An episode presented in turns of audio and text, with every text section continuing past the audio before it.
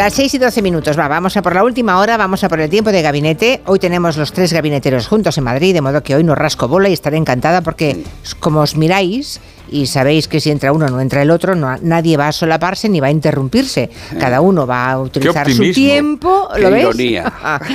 no, ¿por qué? Yo... Por ejemplo, porque si quiero entrar, pues puedo darle directamente en la mano a Gallego y, y callarlo. Por no decir la espinilla. Mientras no lo digamos ni lo veamos en antena, pues eso quedará perfecto y entonces no quedará como una interrupción. Bueno, ya han escuchado a Elisa Beni, a Juan Manuel de Prada, menos Hola, buenas tardes a todos nuestros queridos oyentes. y a Javier Gallego sí que ya la han escuchado. Buenas tardes a los tres. Buenas tardes. Que sepas, Elisa, te han, te han sonado los eh, oídos hoy porque bromeábamos sobre cómo pronuncias Macron. Porque todos decimos Macron, menos tú, ¿qué dices? Macron. Eh, fíjate, te has comido la N final incluso. No, es que casi Macron.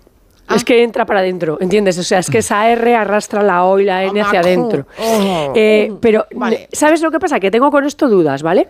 Porque a veces, eh, por no parecer pedante, pues eh, lo digo normal. Sí. Y entonces me pasó un día que me lo corrigieron y entonces dije, ah, sí, pues ya no me lo vuelven a corregir nunca más. Claro, di Macron y ya dijiste Macron y te lo corrigieron. Sí, dijeron, no, porque tal, no sé qué, pues no sabes francés, pues qué muy bien, pues vale, pues nada, ya está. Ahora ya, lo digo siempre así. Ahora ya ah, Macron, españolizado, eh, Un idioma, un idioma que tú escribes EAU y se pronuncia O, no te tienes que fiar de él. bueno, es que ellos ven O ya, ya, ya, pero bueno. Sí, la verdad es que ver, ver el, hay lenguas como el francés que las ves traducidas al alfabeto fonético internacional y es espectacular el cambio. En cambio, pues el español es mucho más es mucho más sencillo, pero el francés, el inglés también, ¿eh? Lo ves traducido al alfabeto fonético internacional y mm, bueno, y pero si el inglés utiliza, lo ves, el inglés lo ves la mitad de fonemas. Digo que el, inglés lo ves traducido por ellos mismos, ni ellos mismos saben cómo pronuncian las cosas. Ah, no, lo pronuncian de distintas maneras, pero el francés no, el francés tiene una pronunciación mucho más eh, aquilatada que Hombre, el claro, claro que es más aquilatada. Pues bueno, son ellos. Además te dan una espada en la academia y si no lo pronuncias bien, vienen con la espada y te cortan la lengua. Bueno, es verdad que... han exterminado muchas lenguas, ¿eh? hay que decirlo, que los franceses son genocidas culturales que se cargaron las lenguas de Oc y y se las cargaron bien cargadas. Y el catalán. Y, el catalán. Entre otras, claro. Sí, sí, ah, sobreviven malamente. Muy mala. Bueno, sobreviven porque subvencionan la Generalitat de Cataluña, no te creas. Sí, sí, lo sé, lo sé, lo sé eh, En el sur de Francia se subvencionan desde aquí. Pero el Rosellón es Cataluña, hay que empezar a reivindicarlo. Sí, la Cataluña Nord, que dicen, ¿verdad? Sí, bueno, a mí eso de Cataluña Nord me suena, me suena fatal, el Rosellón, el ah. Rosellón. Sí, sí. bueno, si queréis hablamos de eso, pero yo tenía previsto hablar de los agricultores franceses, que llevan ya una semana de movilizaciones, pero ah, hoy era un día, era el día de hoy. Llevan ya días cortando con tractores los ah, accesos a París, bloqueando mercados de abastos, porque es una forma de expresar así el malestar que tienen con las últimas medidas ¿no? de Macron. ¿Qué hacen? Pues piden precios justos. Y piden, y eso es lo que nos llamó la atención, acabar con la competencia desleal de italianos y españoles. Eh, han puesto a los transportistas españoles que llevan productos de nuestro país, claro, en el punto de mira. Y el gobierno de Macron, pues lo curioso es que se está enfrentando a este, a este asunto así muy tímidamente, con pies de plomo, porque de fondo, y eso es seguramente el homollar, están los discursos proteccionistas y populistas como el de eh, Marine Le Pen. Y estamos a un año, estamos en un año de elecciones, estamos a cuatro meses de las elecciones para Europa. Asun Salvador, buenas tardes. Hola Julia, buenas tardes.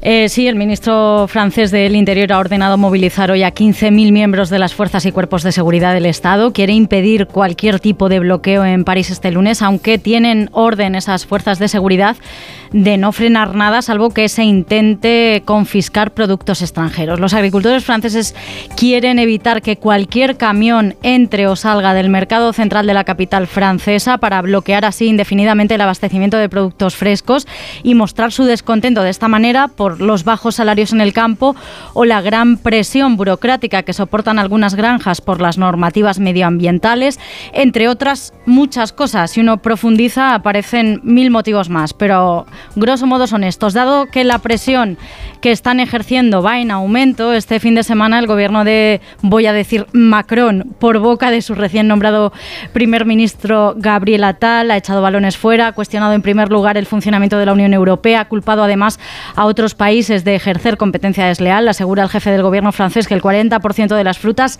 y verduras que se consumen en su país se importan, sobre todo de España y de Italia, porque cumplen, según su explicación, menos reglas medioambientales. Y acabó diciendo que va a proponer a sus socios comunitarios más medidas para blindar la soberanía alimentaria francesa. Los agricultores españoles consideran falsas e indignantes estas acusaciones, a las que hoy ha respondido también el ministro español de Agricultura, Luis Planas. Ha recordado que estamos todos en la Unión Europea y que, por lo tanto, todos bajo las mismas normas, que no hay ventajas competitivas. Si los eh, productos españoles, eh, nuestras frutas y hortalizas, pero todos los productos agroalimentarios están situados en primer lugar dentro de Europa y también en muchos países del mundo, es precisamente por el trabajo de nuestros agricultores y ganaderos y de nuestra industria agroalimentaria, por calidad y por competitividad, y no por ninguna otra razón. Y ha condenado además los ataques reducidos, subraya el ministro, que han sufrido algunos transportistas españoles. Los ataques que se han producido, que lo han sido en un número reducido, pero no por ello menos importante, nos parecen absolutamente inadmisibles.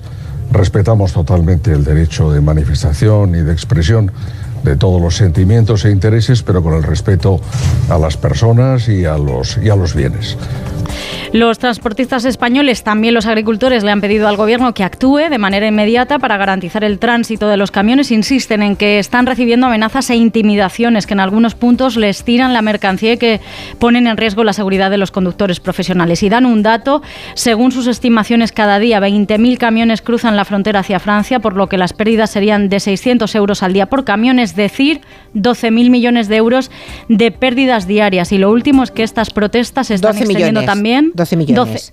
sí, se están millones. No 12 mil millones. 12, millones, creo. Se están extendiendo estas protestas, también decía, a Bélgica y Alemania. Muy bien, pues nada, eh, gracias Asun por, por el informe. Eh, estás en el Congreso, ¿verdad? Hoy, sí. Hoy estoy en el Congreso que teníamos comisión de exteriores hasta, hasta hace un rato. Pero ese tema no se ha abordado ahí hoy, ¿no? No era el asunto hoy, ¿o sí? No, no era este el asunto. Hoy aquí se ha hablado de Gaza, del Mar Rojo, de todo lo que ah, tiene que ver con la política exterior. Muy bien, pues hasta mañana entonces, Asun. Hasta mañana. Bueno, conceptos interesantes. ¿eh? Tenemos lo de la política agraria común, lo de la competencia desleal. Hay otro concepto que seguro que encanta a, Juan Manuel de Prada, que es el de soberanía alimentaria francesa.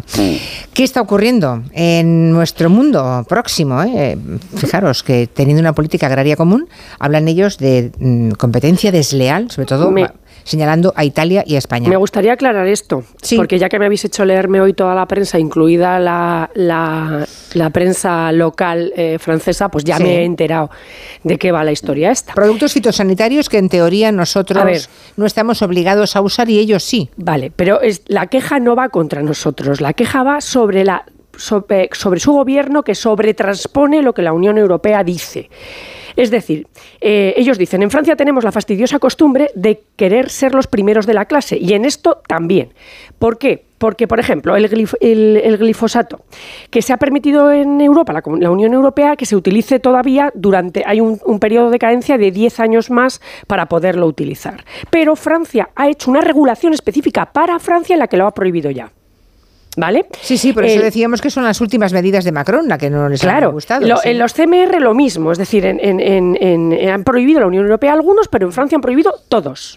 Es decir, ellos hablan de competencia desleal no en tanto porque sean desleales ni españoles ni italianos, sino porque su propio gobierno les pone en una situación eh, eh, en peores condiciones que al resto de los agricultores, porque va más allá de la Unión Europea. O sea, es decir, que quede claro que no es que nos acusen a nosotros de hacer algo que no hacemos, sino de que su gobierno eh, es el primero de la clase en esto del ecologismo y en tal, y entonces si la Unión Europea dice vamos a hacer 10, pues ellos hacen 15, y entonces ellos sienten que, eh, claro, ellos tienen sobrecostes, tienen más dificultades, por, eh, por, ejemplo, en rotación de cultivos, en formas de aplicación de estas normas, etcétera, y entonces, claro, trae más a cuenta y salen más baratos eh, los, eh, los productos de otros países. Y eso a ellos les parece que de alguna manera es que su gobierno les hace competir en desventaja. Por ejemplo, ellos calculan que tienen unos costes, unos sobrecostes de producción del 22% más que Alemania, el 35% más que España y el 45% más que los Países Bajos. Es decir, que lo que le están diciendo a su gobierno es nos estáis poniendo en una situación en la que no podemos competir, pero que no va con España ni con Italia, que va con su gobierno. Sí, aunque, aunque los camiones que no pasan y que pierden 12 millones eh, diarios son los españoles. bueno, esa frontera más. Eso es la forma de, claro, es la forma de protestar. Ya se ha hecho otras veces. Yo he visto a pescadores españoles tirar camiones que llegaban de Marruecos eh, hacia Francia, tirarlos. Es decir, que bueno, es una cosa que no está bien, que a nadie gusta ni es plato de gusto, pero que se ha hecho, en España se ha hecho también con camiones. O sea, que, que, es así, pero que no, no es porque piensen que España eh, compite deslealmente. ¿eh? Su gobierno les pone en una posición de, de desventaja con respecto al resto de los países productores agrícolas. Bueno, Elisa, como es muy afrancesada, eh, quiere, quiere exonerarlos de culpas. Eh, fíjate, estoy ahora rematando una novela ambientada en París durante la Segunda Guerra Mundial y los agricultores franceses ya hacían esto en los años 30 y 40. Ya hacían esto, ya paraban camiones, eh, volcaban toda la fruta de los camiones, no los dejaban pasar, etcétera. Es decir, los agricultores franceses han hecho siempre esto. Em, de alguna manera, de alguna manera, creo que hacen bien. Es decir, em, creo que hacen bien porque, evidentemente, la tierra francesa da frutos y ellos no tienen por qué eh, aceptar que se pongan unos impedimentos o unas cuotas o unos cupones o unas o unos gravámenes que hacen que, no puedan cultivarla, ¿no? Eh, claro, a mí lo que me gustaría es que los españoles hiciéramos lo mismo. A mí me gustaría también que los españoles eh, tiráramos aquellos camiones que están destruyendo nuestra economía.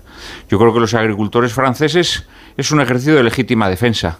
Eh, ciertamente, pues es muy duro porque lo hacen con los españoles, ¿no? Pero es verdad también que la agricultura francesa, yo no sé estos datos que dice Elisa, de que es una agricultura más grabada que la de otros países, pero la realidad es que la Unión Europea, la Unión Europea, el mercado común europeo... Ojo, que cuando dice Elisa más grabada no, no se refiere a los impuestos, sino a las condiciones en las que debe cultivar y el gasto, la inversión que supone que no tienen otros países. De alguna manera Productos pues fitosanitarios que son caros. Tiene cargas, tiene cargas más, más fuertes en otros países. Pero la verdad es que cuando el mercado común se funda, el mercado común europeo, hay dos países beneficiados y dos sectores beneficiados. Uno es la agricultura francesa y otro es la industria alemana.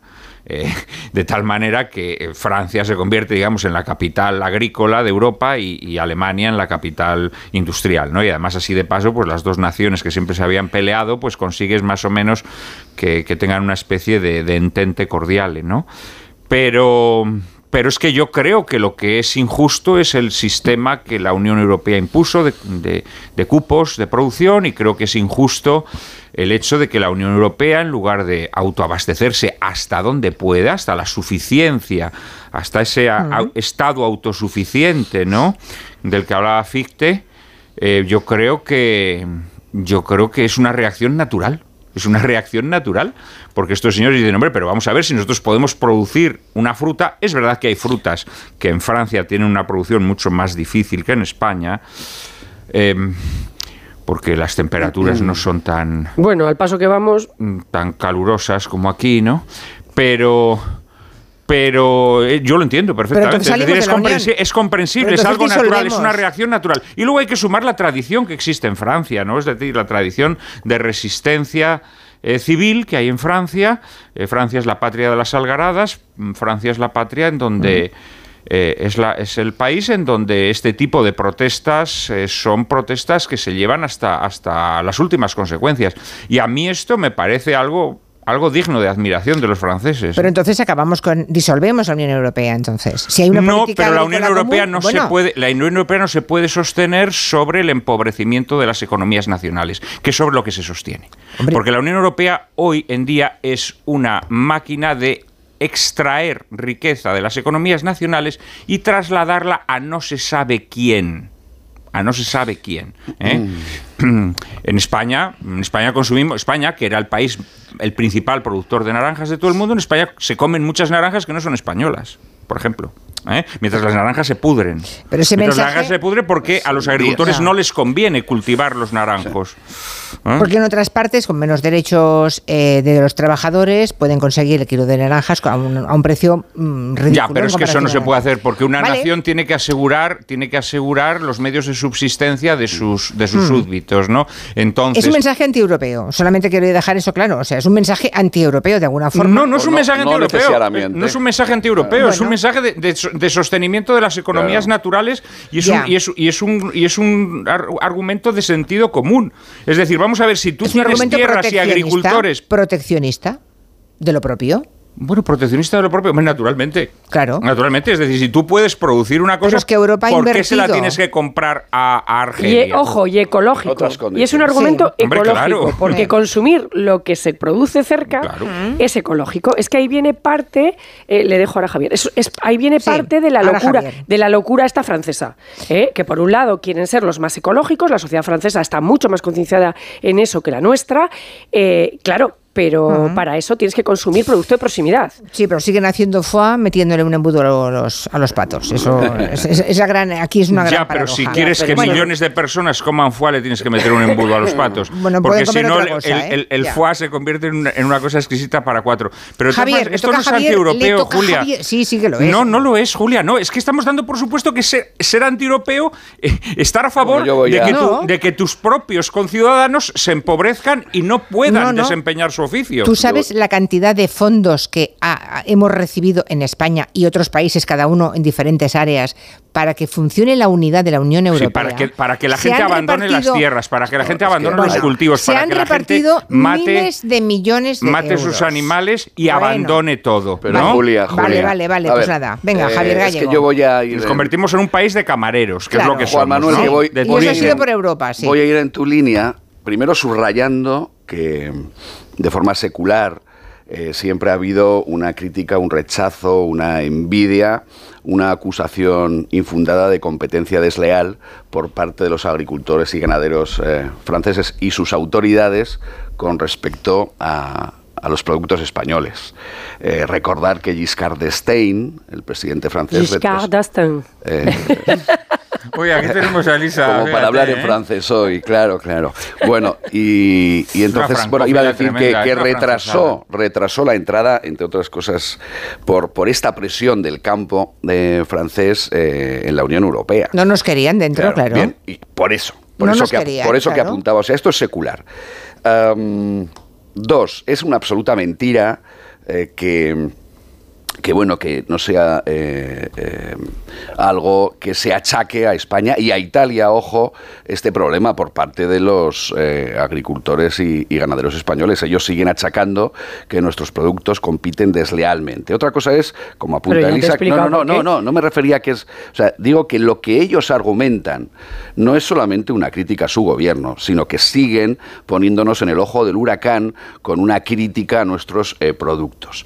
Cuando eso es absolutamente falso, hoy casualmente, ¿Pero a mediodía... Termino, termino, Lisa, que os he escuchado. Por favor, que acabe, si nadie me interrumpa. Y hoy casualmente, sabiendo ya el asunto del gabinete, he coincidido en un acto a mediodía con el consejero de Agricultura de la Comunidad de Madrid. Y, y hemos estado hablando de esto un rato largo. El rotundo. Las condiciones, las exigencias, los reglamentos son para todos los países los mismos, sal- salvo una pequeñísima parte, como a lo mejor ha apuntado Elisa. Pero las exigencias, que es lo criticable, con respecto luego a los países que no están en la Unión Europea, son de obligado cumplimiento por eh, todos los países, Italia, Francia y España, entre ellos. Sí, hombre, Por pero que a tanto, ellos les pone más su gobierno. Bueno, pero si les ponen un poquito más, da igual, pero un poquito más no es la gran parte. La gran parte de esa exigencia es la injusticia de la competencia desleal contra Marruecos, Sudáfrica, como apuntaba, por ejemplo, con las naranjas eh, Juan Manuel. Y ahí estoy con él en que no es ser antieuropeísta o Unión Europea o política agraria común, la famosa PAC, este discurso sino que habrá que reformarlo, porque lo que es una evidencia, y a mí me gustaría hablar también en el gabinete de hoy, es el nulo futuro del campo y de la ganadería en España y en otros países. Es absolutamente dramático, es imposible.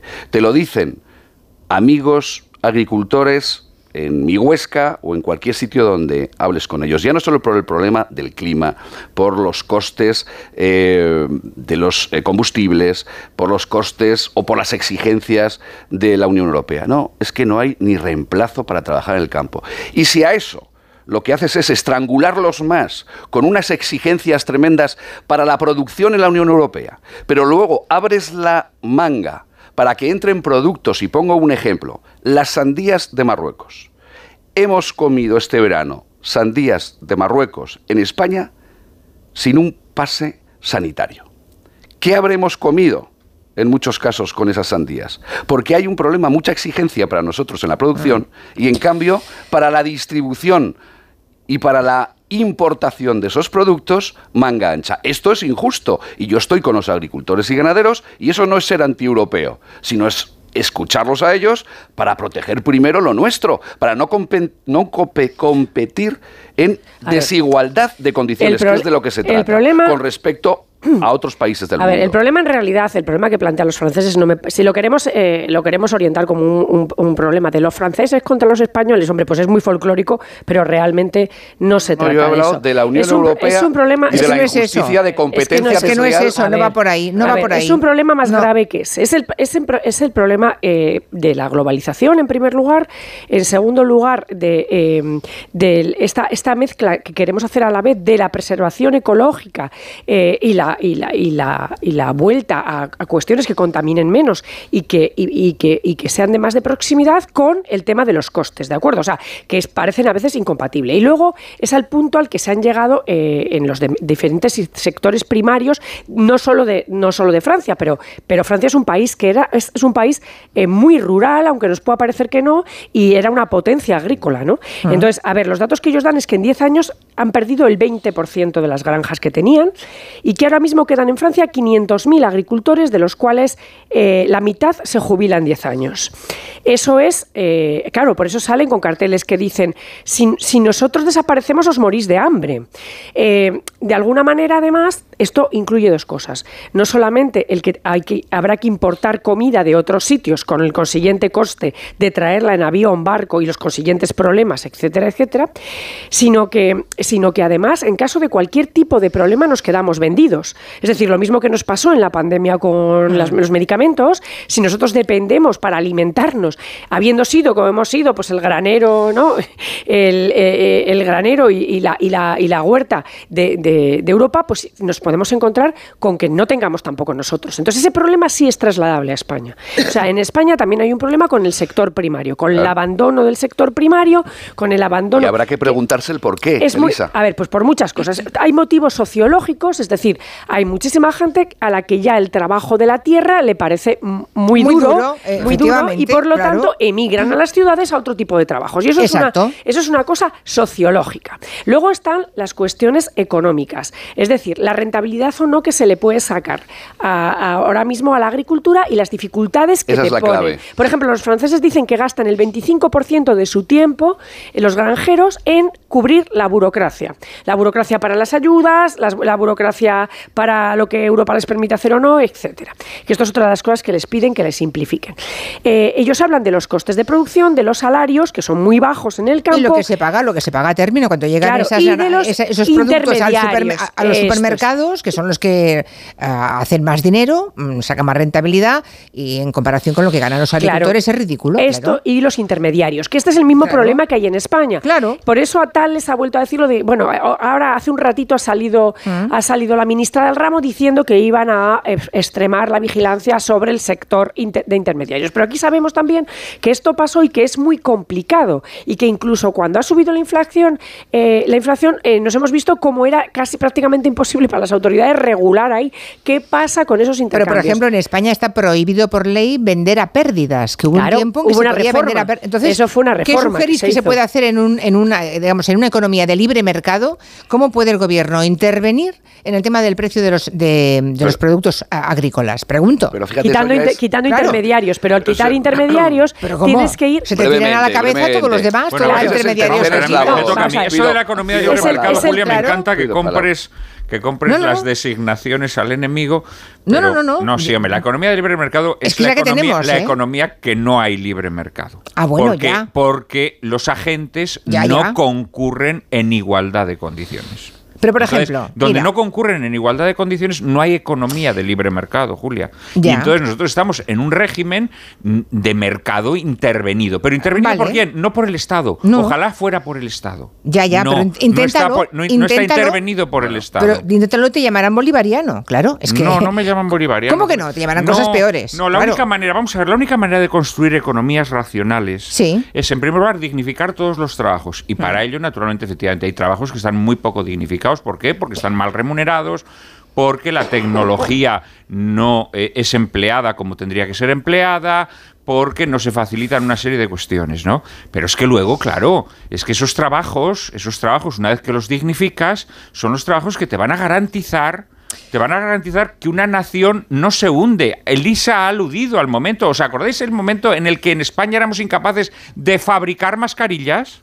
De fabricar mascarillas. Bueno, no digo ya respiradores. ¿eh? Los franceses tampoco son capaces de recoger la uva que producen. Tienen que ir a vendimiar los españoles. Sí, no, Julia, pero una economía se tiene que sustentar racionalmente. no son capaces porque no quieren, no porque no son capaces. No quieren, si no tienes sector primario, si no tienes sector secundario, si te conviertes como nos estamos convirtiendo en un país de servicios. Sí nos vamos a la porra. No, no, claro, claro, pero es que... Nos vamos a la porra. Pero es que tu disertación es previa a todo esto que estamos hablando. Es decir, es aplicable a no, todo. Yo creo que, estos, yo creo que estos agricultores, más allá de que estén volcando su ira al menos de rebote, sobre los camiones eh, de fruta españoles, yo creo que de alguna manera están gritando esto que yo estoy diciendo. es decir, que Francia tiene que. Ese denominador común de la crítica es el mismo, sí. Es lo mismo. Pero vamos, a, ver, por ejemplo, yo quiero los productos, si luego hablamos un poco del tema de los productos fitosanitarios, porque...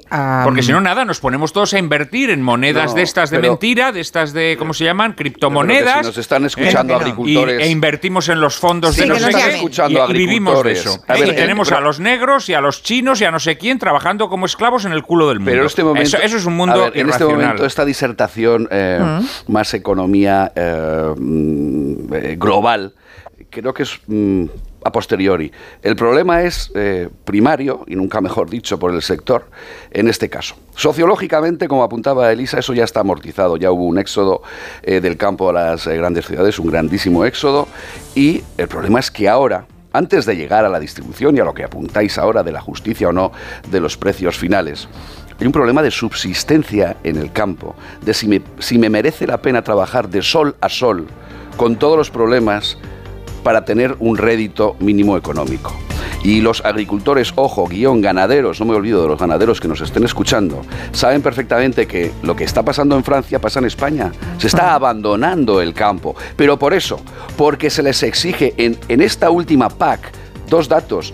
El 4% obligatoriamente de tus tierras en barbecho. Y el 20%, y el 20 no se puede mm, eh, sembrar con fertilizantes. En cambio, abrimos la manga para Marruecos y para Sudáfrica y para Hispanoamérica y para muchos otros países donde no tienen esas condiciones. Y el discurso de Juan Manuel yo lo comparto ah. en el sentido de igualdad de condiciones. Eso no es ser antieuropeo, sino no pegarnos tiros en el propio pie y defender nuestros sectores, porque si no acabarán abandonando los pocos agricultores y ganaderos su trabajo. Si ahora, si ahora mismo ya no podemos hacer la, la cesta de la compra, no se ahoga, si tú pretendes eh, cerrar el paso a los productos más baratos y eh, usarlos de aquí, claro. que, porque ahora luego tendremos que hablar de ecología y sector primario. ¿eh? Sí, claro, es porque esto es muy interesante. Pero eso no se puede hacer de golpe y porrazo. claro, Elisa, eso hay que ir haciendo poco a poco, de forma bueno, progresiva. Si pones muchas exigencias. Tienes que ir cambiando, tienes que hacer una economía productiva poco de eso a poco. de eso se quejan en el campo. Oiga, no me ponga tantos impedimentos ecológicos, porque es que mm. entonces tiro la toalla, porque mm. entonces vienen otros de fuera con unos precios que yo nunca podré competir por cierto, y lo de Marruecos, ¿tú crees que a la Unión Europea le interesa que Marruecos eh, esté a buenas y que todas las pateras que pasan por su territorio no lleguen a las costas europeas? Y que la gente que está viviendo allí de la agricultura, todavía en condiciones que ya en la vieja Europa no aceptaría nadie y que pueden vivir en, Marruecos y trabajar en su país sin venir aquí, buscando una vida mejor, ¿no nos interesa Europa? Lo digo porque todo está conectado y en todo hay que pensar, ojo. Y ahora hay un acuerdo que va a hacer la Unión Europea con, con Mercosur y entonces ahí de Mercosur entrarán más cosas porque ya están viniendo en barco eh, todo. Las vacas vienen en barco, las, mm. las piñas en avión, es decir, bueno. Cada vez que decimos, no, esto marroquí o esto de aquí no, em, cuidado, que cuando tocas una algo en esta precaria eh, relación global eh, se caen fichas. La responsabilidad del consumidor también a Ah, bueno. Sí, sí, claro. Una ¿Eh? pausa y seguimos. Venga, aunque antes un mensaje de la mutua. Un mensaje. Mira, si te vas a la mutua, además de ofrecerte su servicio Manitas Hogar, te van a bajar el precio de cualquiera de tus seguros, sea cual sea. Es muy fácil. Tienes que llamar al 91 555 5555. ¿Te lo digo o te lo cuento? Vete a la mutua. Condiciones en mutua.es. En CEPSA te damos 5 motivos para venir a nuestras estaciones de servicio. Ahorrar, ahorrar, ahorrar, ahorrar y sí, ahorrar. Seas cliente particular o profesional, te regalamos 5 euros si te unes a CEPSA Go o a esta Resa Direct. Y además ahorra 5 céntimos por litro en tus repostajes. Ven a CEPSA y llévate ya tus 5 euros. Consulta condiciones en cepsa.es. ¿Eres profesor o centro educativo? Prepara tu proyecto para la tercera edición de los premios Mentes AMI. Queremos reconocer tu labor con esas iniciativas que fomentan el pensamiento crítico de tus alumnos, que impulsan su creatividad audiovisual responsable, que desarrollan sus competencias digitales o que promueven los valores y la convivencia en el aula. Infórmate en mentesami.org. Un proyecto de Fundación A3 Media. Colaboran Platino Educa, Unie Universidad y Fundación La Caixa. Madre mía, qué golpe. Parece que tu coche se ha peleado con una columna. Con el seguro de coche de línea directa, no solo te ahorras una pasta, sino que además puedes escoger el taller que quieras aquí o en Chipiona. Y si eliges taller colaborador, también tienes coche de sustitución garantizado y servicio de recogida y entrega. Cámbiate ahora y te bajamos el precio de tu seguro de coche, sí o sí. Ven directo a lineadirecta.com o llama al 917-700-700. El valor de ser directo. Consulta condiciones. ¿Cada lunes es un drama? Tranquilo, toma Ansiomet. Ansiomet con Asuaganda te ayuda en situaciones de estrés y ansiedad. Y ahora también Ansiomet Autoestima, de Pharma OTC. Luis Lacasa, inspector de policía. Dos brillantes policías. No olviden que manda aquí. Condenados a entenderse. Nadie puede abandonar la isla, déjaselo claro a esa mujer. Para descubrir al asesino. Ese rollito con descendiente de godo colonialista te lo puedes meter por donde te quepa. Una vida menos en Canarias. Con Ginés García Millán y Natalia Berbeque. Serie ya disponible solo en A3 Player. Reimagina tus vacaciones. Reinicia. Mira hacia tu interior y verás las Islas Baleares. Revive la emoción de descubrir lugares asombrosos y nuevas sensaciones. Reconecta contigo y disfruta de un entorno único para vivir la cultura y el deporte al aire libre. Reencuéntrate en las Islas Baleares. Alma Mediterránea. 98.0 FM. Onda Cero, Madrid. ¿Te preocupa el futuro de tus hijos? Ayúdales a dominar las matemáticas y la comprensión lectora. Ser buenos en matemáticas, leer y escribir bien y desarrollar el pensamiento crítico son claves para el éxito académico. El método Smartick es tu solución.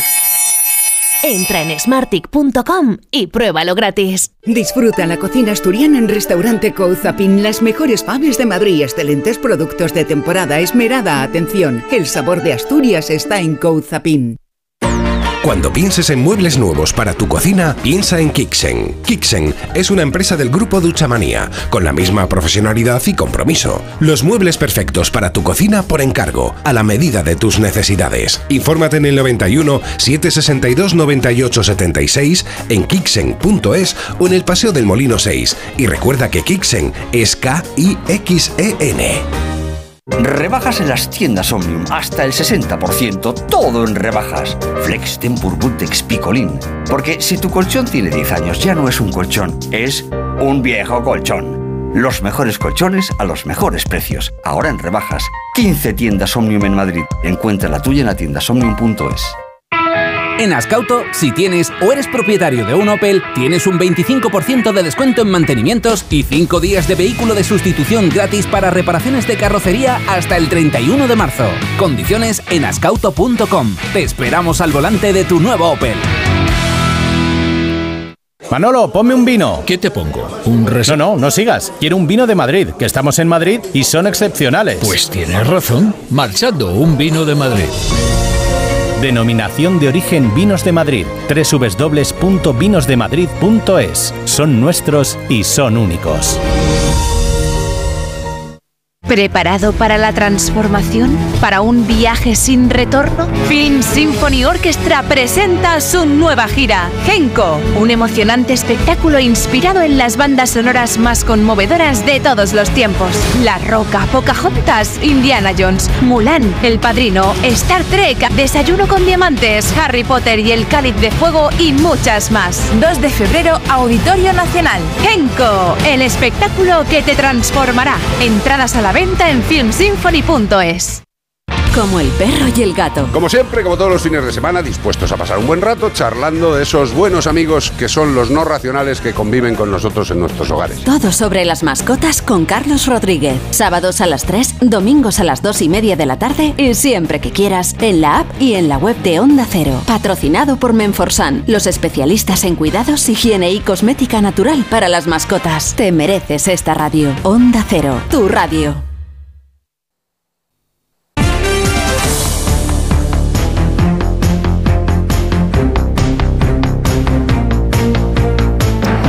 Pues aquí estamos, con pocos minutos por delante para muchos frentes abiertos en el tema que hemos arrancado de las protestas de los agricultores, chalecos verdes, que no amarillos esta vez, chalecos verdes en Francia, con Lisa Beni, Juan Manuel de Prada y Javier Gallego.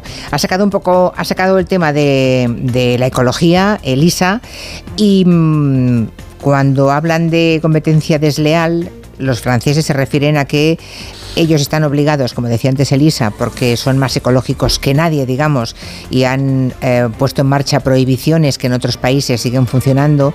Podemos hablar, por ejemplo, del glifosato, que es, creo que es una sustancia, uh, un producto fitosanitario, es un herbicida el más usado en el mundo. Eh, supongo que el señor glifosato, el que, el que hace glifosato, debe ser un absoluto multimillonario, eh, que en España debía acabar de eh, usarse ese era la, el pacto a final del 2022 y por las presiones de los agricultores en España ha habido una moratoria con lo cual en España se sigue usando ese herbicida, ese glifosato para las malas hierbas, cosa que en Francia creo que no pueden usar ya.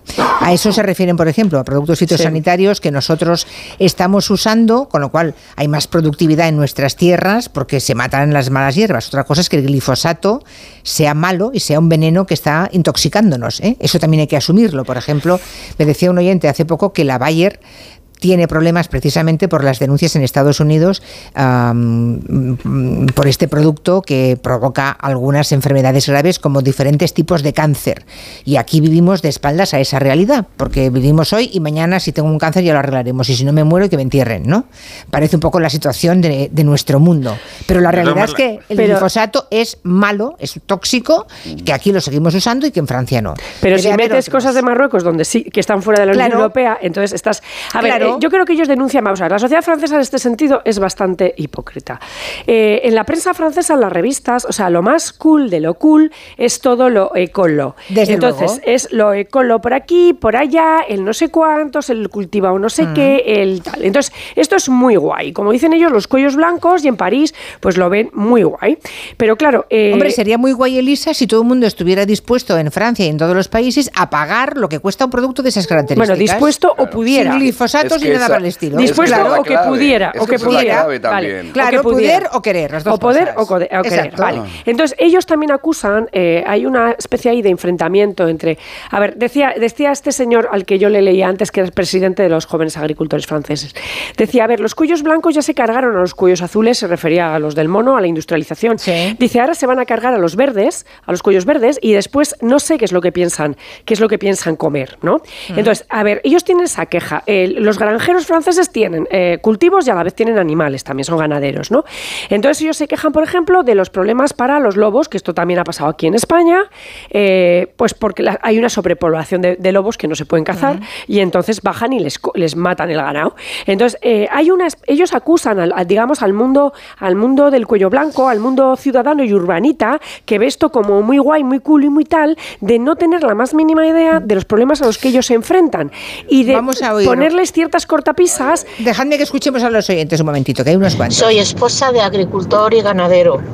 Nos dedicamos más del 30% de nuestro tiempo en hacer cosas vía internet, eh, vía papeles, pido una subvención, me la tienen que hacer, entrego los, entrego los documentos que me piden, no están bien, eh, facilidades ninguna. Eh, soy, somos de agricultura mm, totalmente ecológica. No utilizamos ningún fertilizante que no sea natural.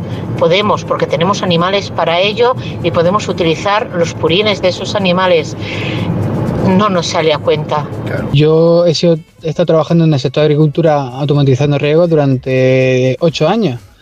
Yo estaba en una comida con un CEO de la- una empresa de, la que, de las 10 que más facturas de la región, de Murcia, que soy de Murcia, directamente amenazaba con irse a Marruecos, porque allí tiene cultivo. Sí. Si el gobierno de la región no le dejaba arar más terreno y crear invernaderos incumpliendo eh, la ley de costas. Julia, soy investigadora en agronomía. Todos estáis dando con la tecla. Ninguna de las opiniones que habéis dado es incompatible con las demás, son todas compatibles y complementarias. Eh, la agricultura tiene un futuro muy negro y o en la Comisión Europea se ponen las pilas para ay- ayudar a los agricultores y a los ganaderos o vamos al desastre. Bueno, intervenciones. Sí, intervenciones muy interesantes. Hemos tocado muchos asuntos. Celebro que esta investigadora diga que todos son complementarios y nos hemos dejado todavía el tema, el tema político, que yo creo que la respuesta de Macron tan tibia tiene que ver con las elecciones del mes de junio, porque Marine Le Pen está muy cerca del campo francés en este momento. Bueno. Yo, Eso nos lo si hemos me- dejado, si- pero bueno, otro día. Si me permites eh, eh, 30 segundos, Julia. Es que se eh, acaba- me no nos sale a cuenta. Ah, bueno, es que me ha encantado. No nos sale a cuenta, ha dicho la mujer de un Sí. agricultor. Bien, es que ahí está la clave. No les sale a cuenta cuando les exigen cosas que a los que están fuera de la Unión Europea no les exigen. Así de claro. Comeremos placas solares. Sí, promete, eh, prometo Están muy repetir, ricas prometo en repetir, de verdad, repetiremos el tema, es necesario y no un solo un día más, más. Gracias a todos, lo Adiós. siento, se acabó el tiempo, Hasta adiós. Adiós, adiós.